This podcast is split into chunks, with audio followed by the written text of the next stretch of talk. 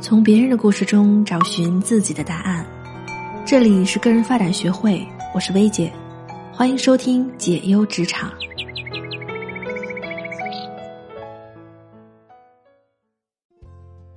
薇姐你好，前段时间有一部热播剧叫做《延禧攻略》，在我朋友圈传的特别火。那个时候我一直没有机会看，上周末我一口气全追完了。剧情里面的玲珑嫉妒璎珞的优秀，表面上很要好，背后却屡屡陷害璎珞。在工作中，我们有时候也会遇到这样的小人同事，可是我不像璎珞那样那么有手段去对付这些人。我想问问薇姐。我们在真实的职场中遇到这样的人际关系，应该怎么处理呢？你好，我是薇姐，《延禧攻略》呢，我也看过一些。今天我们就就着这个问题来聊聊小人这个话题。我记得很小的时候，我爸跟我说过，将来你长大了，如果遇到了小人，要么就躲着他走，要么就踩到他，永世不能翻身。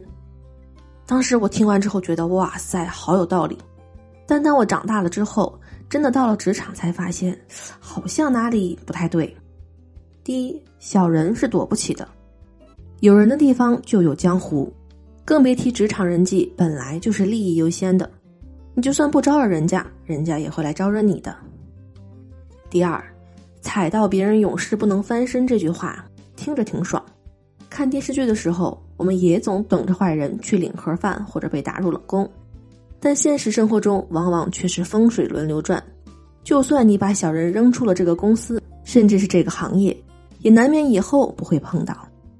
而在真实的职场上，大家都是怎么对付小人的呢？说实话，还真是风格各异。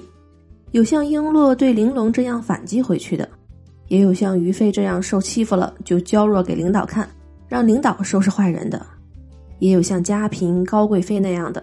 你坏我，我就拿你当刀子使，借刀杀人的各有千秋，所以具体怎么做也要看具体的情况和对手的段位。要说有什么通用的法则，我个人倒觉得有这么几点可以供大家参考。各位正在收听节目的小伙伴，如果在工作中遇到了什么困惑，想要和我沟通的，可以添加我的助理的微信，他的微信是个人发展的全拼小写加数字零幺八。也就是个人发展零幺八，通过它你可以进行免费的咨询，向我提问哦。第一，不想被害先自保。工作的时候啊，留个心眼儿，懂得保护自己。平时工作要进度可视化，过程可追踪，要有工作痕迹。工作的具体成果尽量别一对一的发，尽量用工作邮件抄送给相关领导，打电话甚至发微信也要留下痕迹。我自己刚入职场的时候，就因为不会保护自己，吃过无数次哑巴亏。